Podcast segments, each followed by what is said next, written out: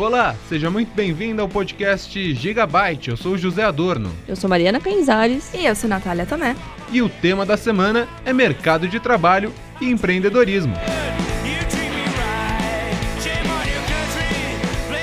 Vale lembrar que durante todo o episódio você ouve a banda paulistana Ted Marengos.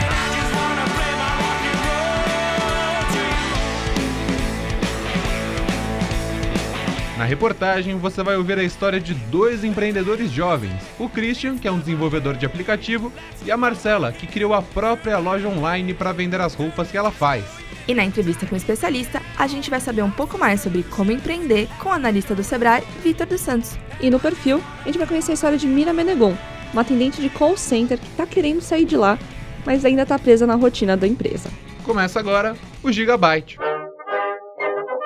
A partir de agora, começa o podcast Gigabyte.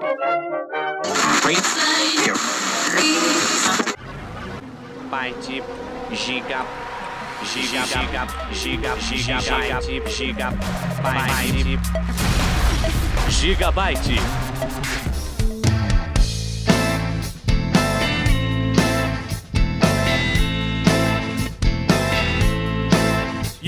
Então, vamos começar? Mariana, a primeira pergunta é para você. O que, que é trabalho?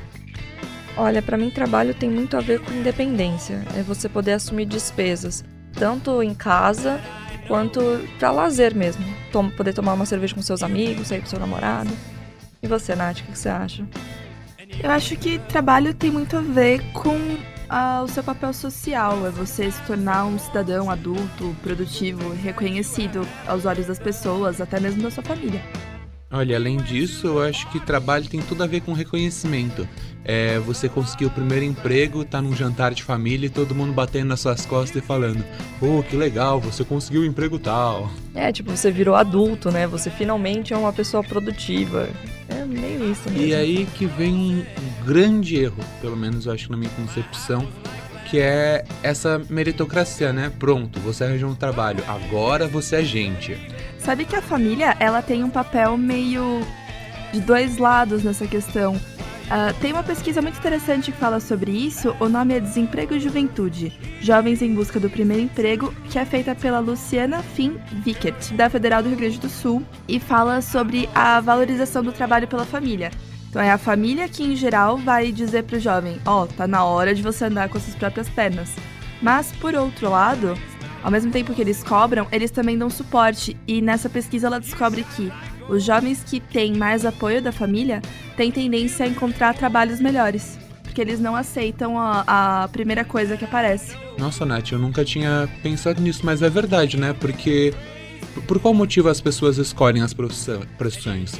Eu vejo alguns amigos que foram fazer medicina ou porque tinha alguém na família que já era médico, então tipo, nossa, você também precisa ser médico ou advogado, e aí você coloca uma uma cobrança na cabeça da criança, porque ela nunca gostou de medicina, nunca gostou de ver sangue, gente morta, gente doente, e aí ela coloca na cabeça que vai fazer um curso que vai durar pelo menos 10 anos da vida dela.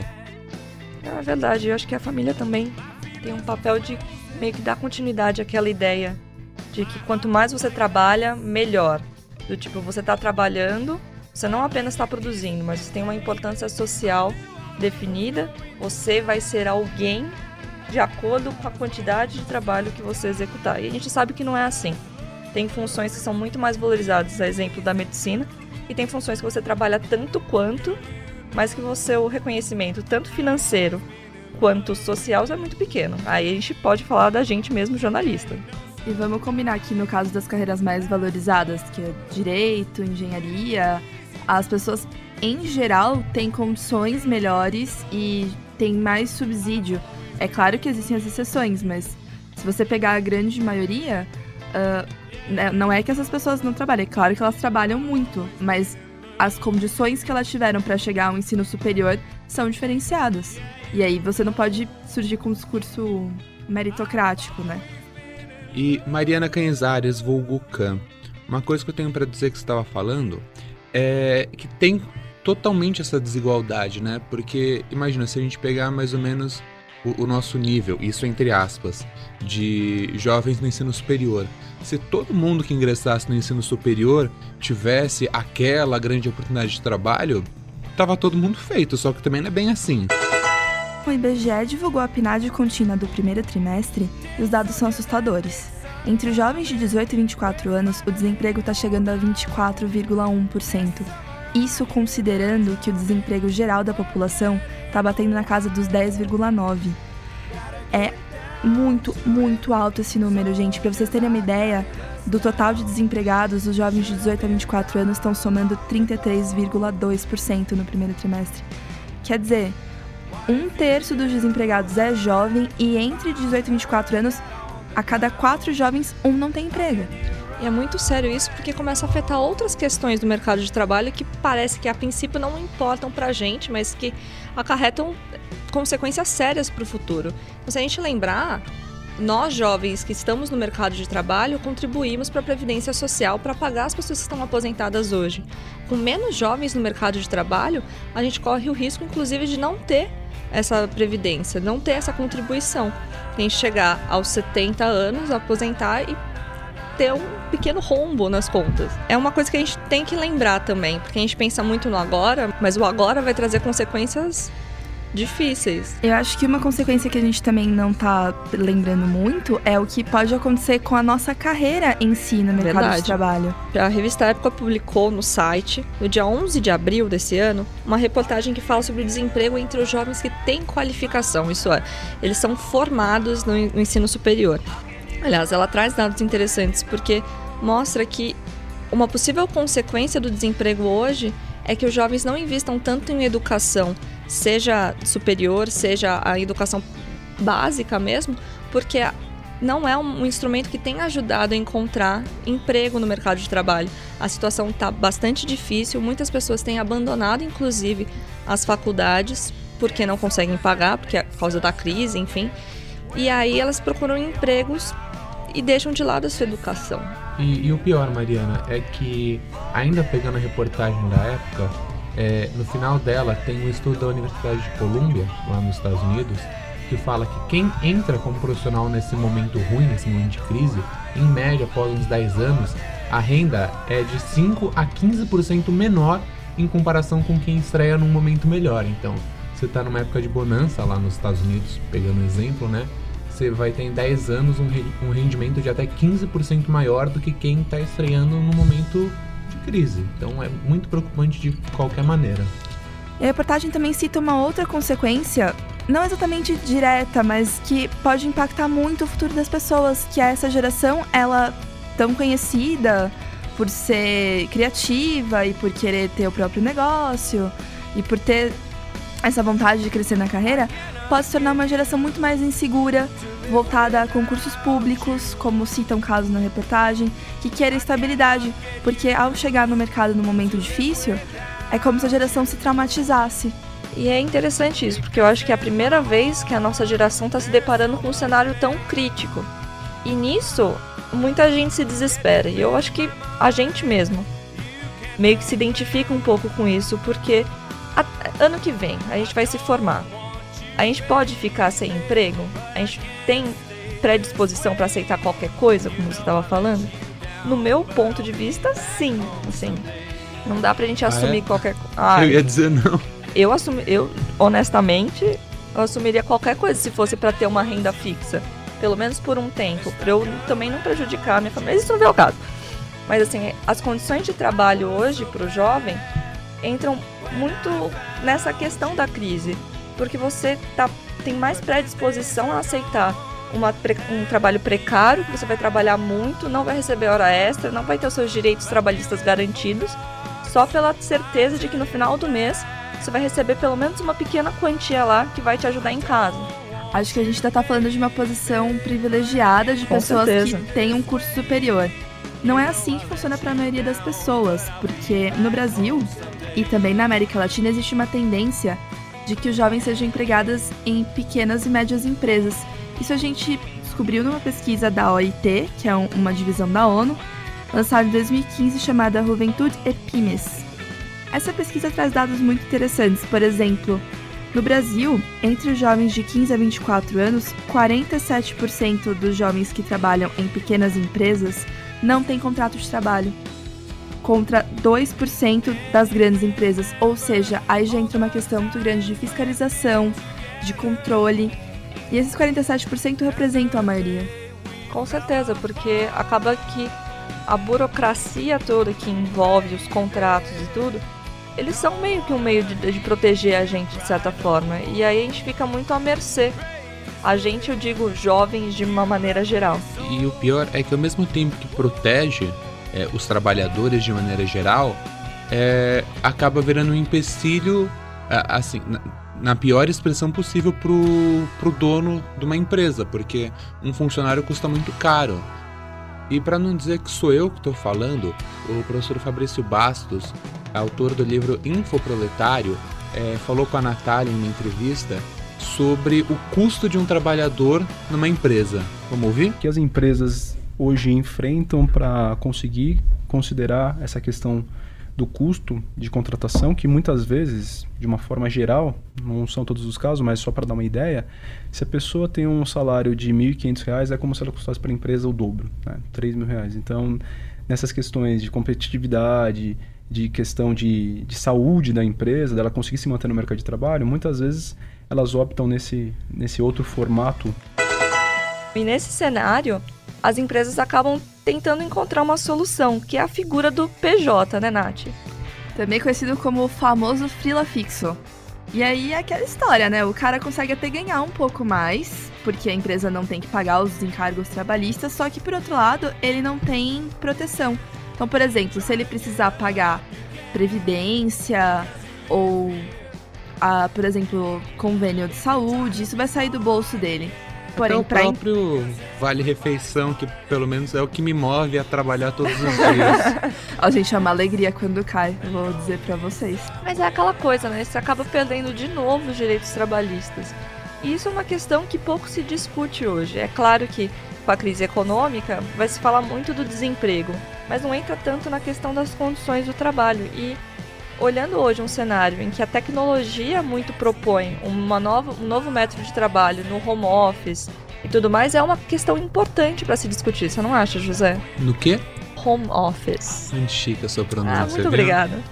É, bem, a questão do home office ela é muito interessante porque ela surgiu como uma proposta de Hoje em dia a vida é tão tecnológica que você consegue trabalhar de casa, seu escritório pode ser sua casa. Para que você vai se mover até o escritório, gastar seu tempo no carro, no trânsito? Você pode fazer tudo de casa. E aí que eu acho que começa a vir o erro, porque essa tecnologia ela foi tão boa que ela piorou. Como assim? Explica isso aí. Porque as pessoas têm trabalhado muito mais e sem considerar o que elas estão fazendo no trabalho. Toda vez que alguém pega o celular para checar o e-mail, que pega o, o computador para resolver uma, uma coisinha numa planilha do Excel, ela está trabalhando. E ela não percebe isso. Toda vez que ela atende um telefone, que ela responde uma mensagem, e não são coisas contáveis, não é uma coisa que você consegue colocar na, na planilha de pagamento no final do mês Realmente, Zé, é muito difícil você conseguir contabilizar esse tempo, até porque a gente analisa o trabalho numa medida muito industrial ainda, aquela coisa de fábrica, das 9 às 5. Mas no Brasil a gente já tem tentativas disso. Existe inclusive um projeto de lei que regulamenta o home office para servidores públicos, além do, do trabalho da iniciativa privada. Ou seja, a gente volta de novo à questão da exploração, porque vamos lembrar que a gente está no sistema capitalista e a mão de obra é explorada, então não tem muito como fugir disso. A gente só tem que tentar se proteger dos meios que a gente tem. Inclusive o professor Fabrício, ele comentou também essa questão da tecnologia. Vamos ouvir um pouquinho. Quando a gente começou a pensar em tecnologias é, de para nossa vida, para o nosso trabalho, a primeira ideia central que surge é liberdade. Vou ter mais tempo para fazer as coisas que eu quero, para estar com a minha família, consigo fazer um trabalho mais efetivo. E o que a gente tem percebido na prática que muitas vezes, ao invés da liberdade, é uma prisão se a pessoa não conseguir lidar bem com a tecnologia na medida do possível, quando ela tem uma certa independência desse processo, ou às vezes quando o trabalho dela está muito relacionado com isso. Lembrando então que esse foi o professor Fabrício Bastos, professor da PUC e um dos autores do livro Infoproletários. Se você se interessou pelo trabalho dele e dos outros autores, você consegue pegar todas as informações do livro aqui no, na descrição do cast. Voltando aqui a falar sobre trabalho, acho que a gente tá focando muito na galera que já tá nessa ciranda toda. Vamos falar de quem tá entrando na brincadeira agora? Bora!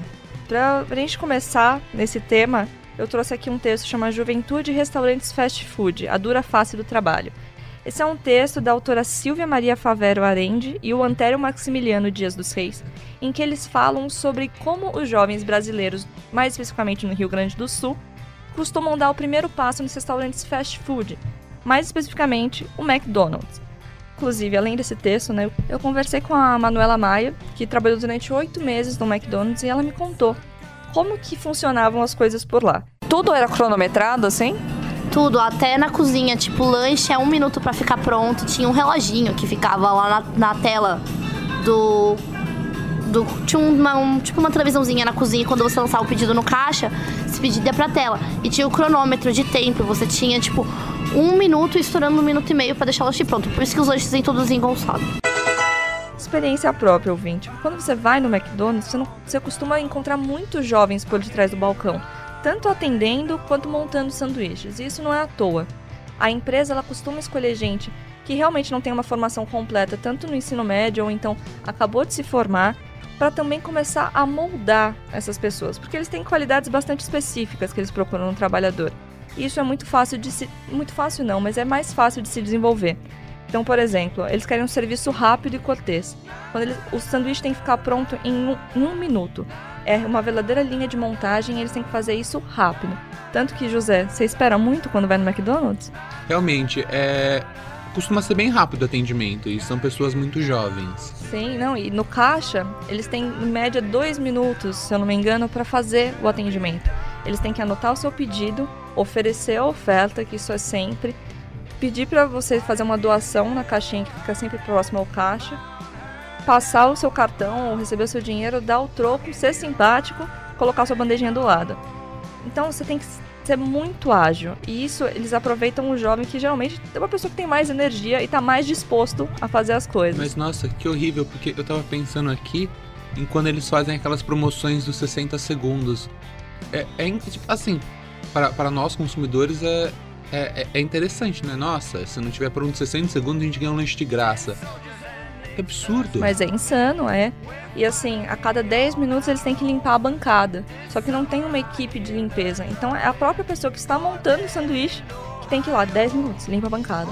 E vai, é tudo pauleira mesmo. Eles para a própria loja, não é mesmo? Sim, não sim. tem uma equipe só para isso. E é interessante que, é, teoricamente, pela lei do aprendiz, no artigo 429, eles estabelecem que o máximo de menores aprendizes que pode ter por estabelecimento, independente do, do gênero né, com qual ele trabalha, é 15%.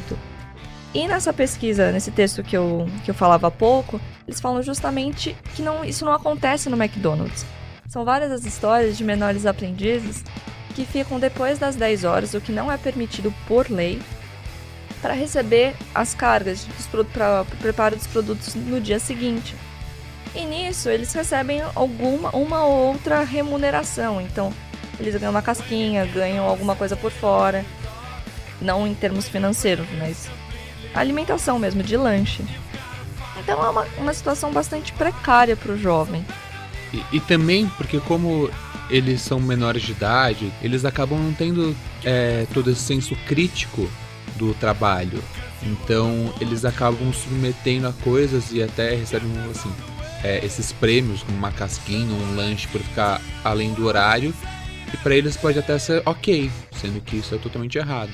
Até porque, se você pega pessoas de 14 e 15 anos, é muito improvável que elas tenham trabalhado antes. Então, a chance delas não terem um comparativo é muito maior. Com certeza. Assim, indo para um outro setor que também emprega bastante jovens, é o setor de call center. Eles não pegam tanto menores de idade, mas eles dão muito a primeira oportunidade de emprego. Eu conversei com a Mira Menegon, ela tem 27 anos e já há três trabalha num call center, numa empresa aérea. Vamos entender um pouquinho da rotina dela de uma de um trabalho que a gente critica, não é mesmo, José? Você lembra bem de um, de um vídeo, se eu não me engano. Assim, Judite, Judite. não é tanto aquela coisa do vídeo do Fábio Porchat, que é só protocolo, que é um script batido que ela tem que ficar lendo. Não é bem assim. A situação é bem complicada e a gente, quando tá do lado do consumidor, a gente não, não tem essa noção. Vamos ouvir um pouquinho da história dela, dos perrengues que ela já passou, pra gente só ter uma noção das condições de trabalho nesse setor.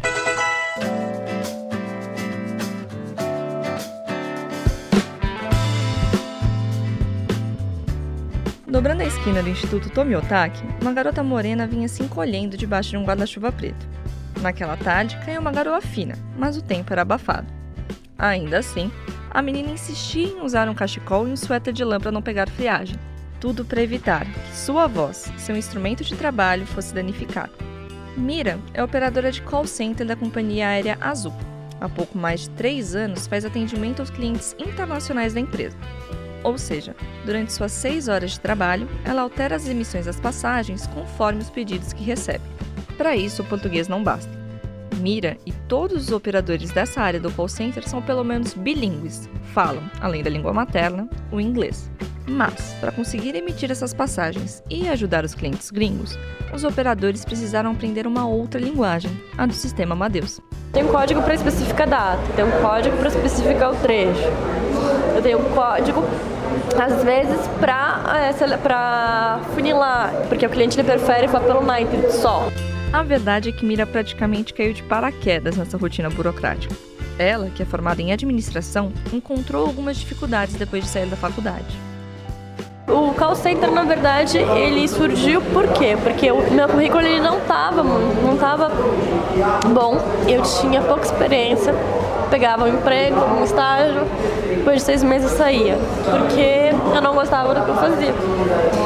Então você entra num círculo vicioso e acaba tendo lá no seu currículo duas ou, ou, ou três empregos que eu não cheguei a um ano. E isso me complicou a vida, mesmo, mesmo. E eu fiquei um ano sem trabalhar nem nada. E o call center me, me surgiu e falei assim, é isso que eu tenho, então é isso que eu vou pegar pra mim. Engana quem pensa que na primeira semana ela chegou lá e recebeu um script com frases básicas para usar com os clientes. Não tem treinamento. Quando você tem um novo integrante, tem um treinamento de um mês, de pura ferramenta. Só que você tem um facilitador que praticamente fundou. É, ele tá, tá ali para fazer, para ensinar o pessoal como é que usa o Amadeus, ele vai dando umas, ele vai levando umas situações. Olha, gente, às vezes pode, pode acontecer que passem por isso, isso e isso, você tem que ter jogo de cintura, faz um apanhado geral das leis, ele já de alguma forma faz uma uma prévia das taxas, que é o que, que é o que mais dá problema, mas aí você entra de novo aquelas especifica- especificações. É internacional? É internacional com azul? É internacional com azul mais parceira? Ou não, é voo nacional, mas é o cliente falando inglês com você? Então, basicamente, é desesperador quando você entra na linha. Mas, com o passar do tempo, a própria Mira foi desenvolvendo suas técnicas. Por exemplo, se o cliente é falante, basta saber o momento certo de agir. E quando você tem os clientes mais difíceis, você tem uma técnica da respiração. Mas o cliente como contar muita história. Você pega um segundo da respiração, o cliente tá tomando fogo, fôlego, e fala, nossa, que legal, mas me fala é, o código de reserva pra, pra eu entender melhor, que eu não tô conseguindo te acompanhar? Pode ser? Já em casos que envolvem reações mais calorosas, é preciso responder à altura, não tem jeito.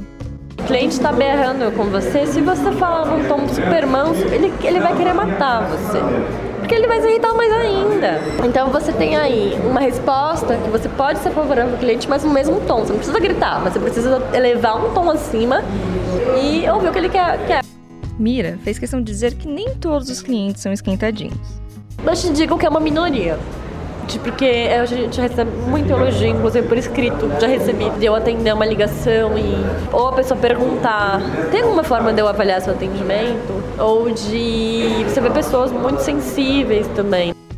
Foi praticando essas e outras tantas técnicas com perfis bem diferentes de clientes que Mira decidiu voltar a tentar a carreira de atriz. Durante dois anos, fez o curso profissionalizante da tradicional escola de atuação Célia Helena. Hoje, corre atrás por conta própria de testes para comerciais e peças de teatro, além de trabalhar como freelancer em eventos.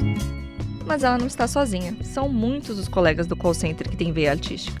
Curioso que pelo menos aonde eu trabalho, eu tenho um diretor, uma pessoa que faz é, design, tem uma pessoa que faz direção, tem uma outra pessoa também que faz alguma coisa ligada à animação. Tem o meu ex-chefe, ele, ele era ator também, ele começou um curso, interrompeu. Então isso você encontra também no call center. Você encontra artistas no call center, muitas vezes.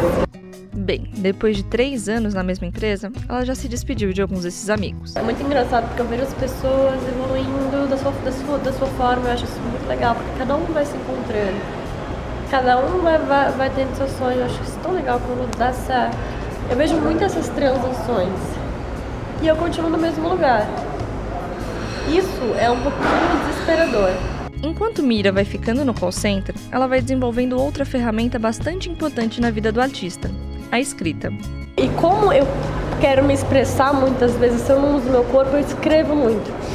Então as pastas de poemas que eu tenho, que não são poucas, tem muito a ver com isso. No poema eu me expresso, mas eu, eu, eu tô agora num projeto sem nenhuma, enfim, um projeto que eu tô fazendo sem nenhuma pretensão nenhuma, uma coisa que me dá prazer, que eu realmente resolvi costurar muita coisa que eu tenho dentro de mim, tô criando uma história que é um roteiro de peça, e eu, eu faço isso todos os dias.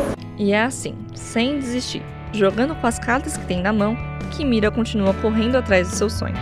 Ou você se reinventa, você toma uma atitude, ou você vai passar fome. Essa é a verdade.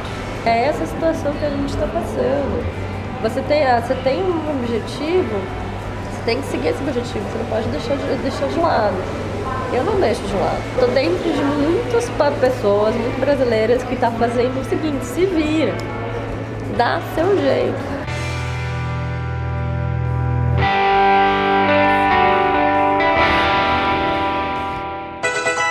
Bom, gente, essa é a história da Mira Menegon, que trabalha num call center há três anos.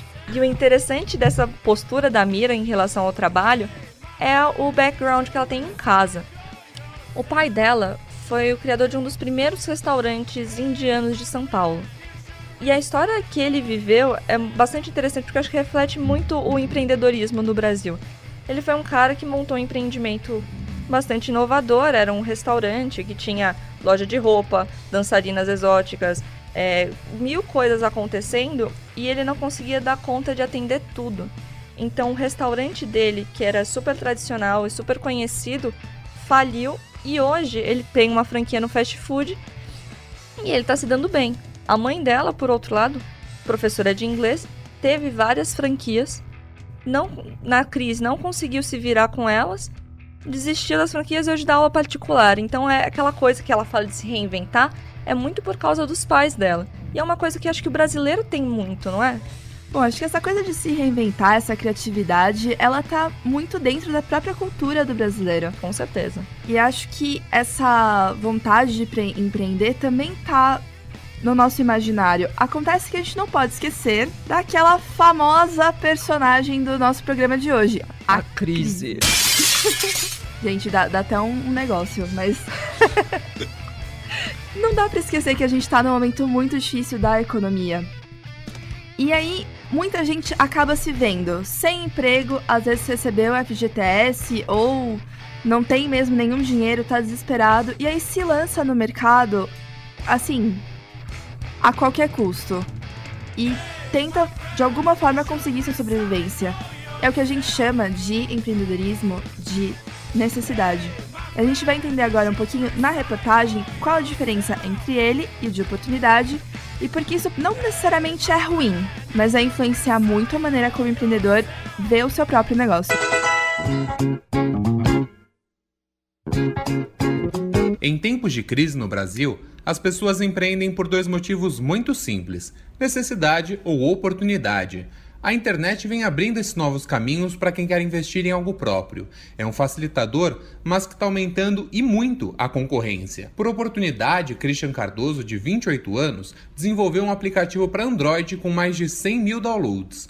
O Drivo serve para as pessoas controlarem os gastos de gasolina do veículo. Eu acho que eu levei tipo um mês para desenvolver a primeira versão, mas a primeira versão era bem básica, ela tinha apenas o cadastro e listagem de, de abastecimentos e alguns relatórios.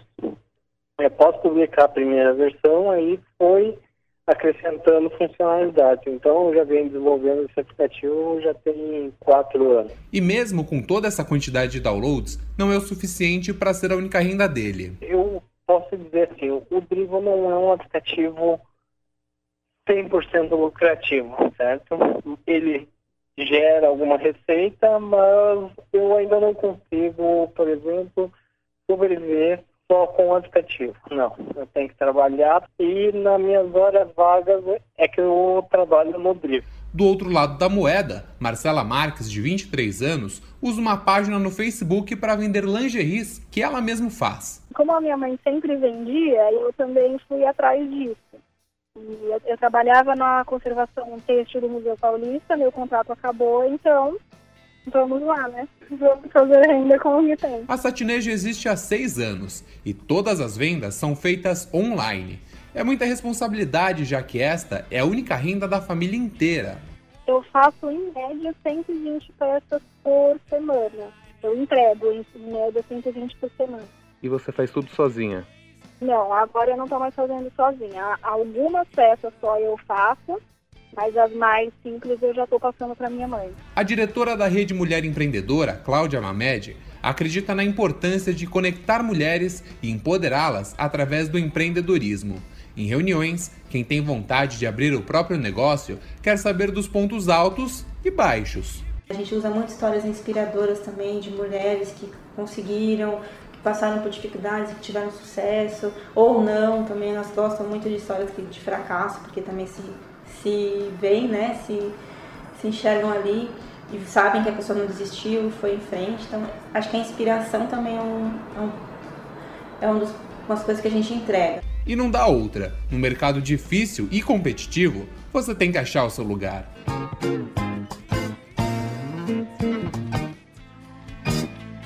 Uma coisa muito interessante que a Cláudia trouxe pra gente quando a gente estava falando com ela é que o empreendedorismo muitas vezes serve para as mulheres como um, uma forma de empoderamento, delas poderem ter independência financeira e não ter que ficar dependendo dos homens, porque vamos ser bastante honestos, quem tem controle sobre o dinheiro muitas vezes define o que pode ser feito, o que não pode ser feito. Se você é dependente, você não tem muita liberdade de escolha. Isso para as mulheres é muito interessante. O caso da Marcela é muito interessante para exemplificar, porque ela não conseguiu emprego e ela vem de uma família de costureiras, então a avó é, a mãe é, e ela acabou se tornando por praticamente por osmose.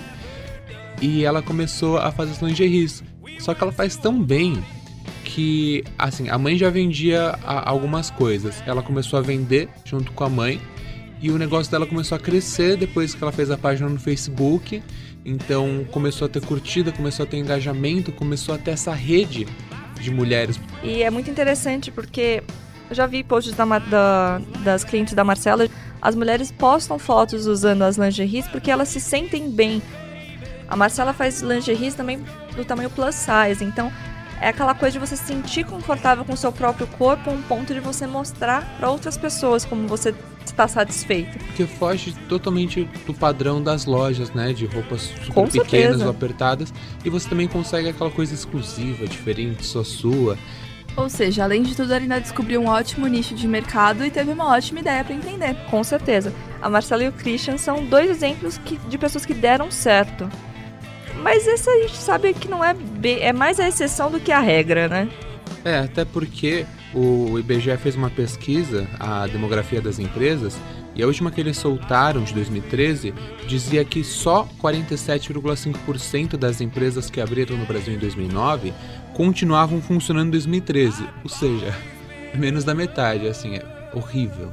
Mas também para não dizer que tudo é, tá um caos, que não dá para ir para frente, a Natália conversou com o Vitor dos Santos, e ele é especialista do Sebrae, e ele vai dar alguns caminhos de como as pessoas podem empreender. Vamos ouvir? Por que você acha que os jovens têm essa vontade de empreender? A geração Y, as gerações mais novas, elas estão cada vez mais tendo um sucesso rápido.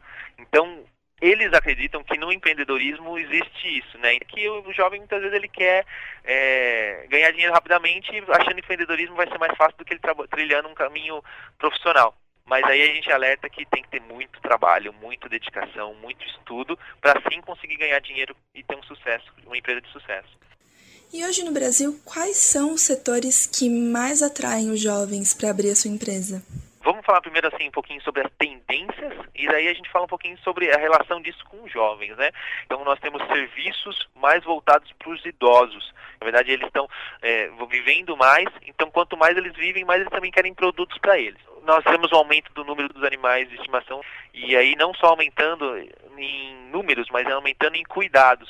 Outra coisa que também está bem latente, eu acho que isso tem muito a ver com o público jovem, acho que já fazendo essa relação, é o o mundo fitness, né?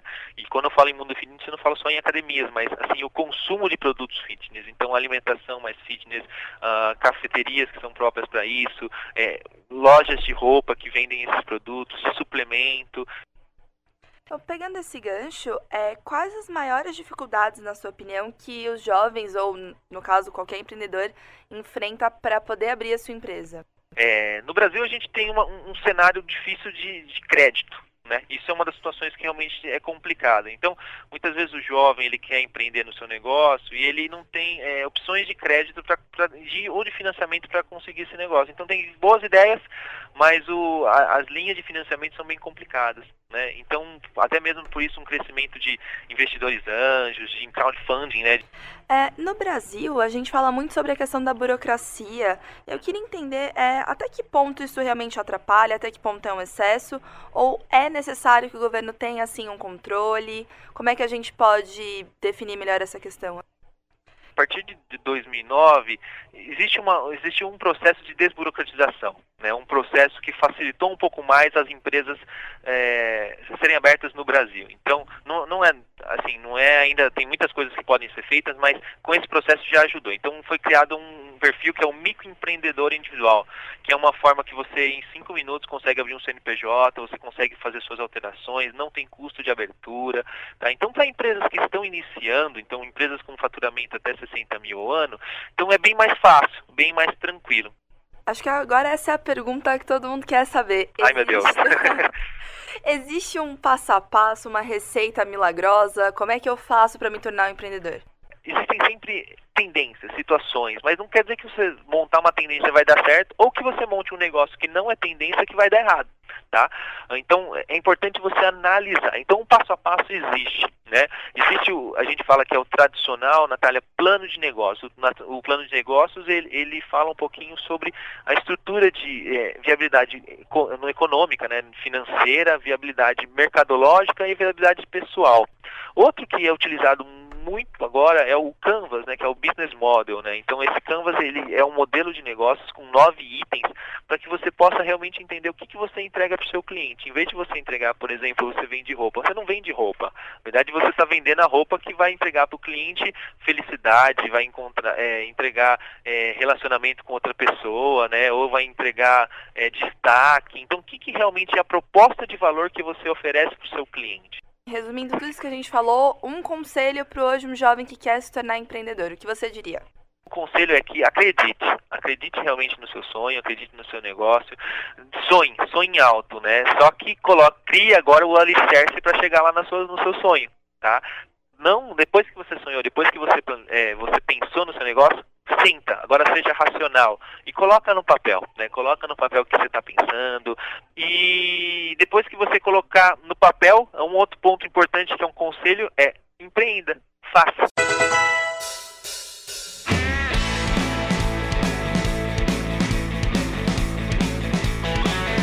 A gente espera ter mostrado alguns caminhos para você pensar a situação do mercado, que convenhamos não tá fácil. A gente quer saber a opinião de vocês também. Entre em contato com a gente nas redes sociais e no nosso site. E este foi mais um episódio do podcast Gigabyte. Eu sou José Adorno. Sou Mariana Venzares. E eu sou Natália Tomé.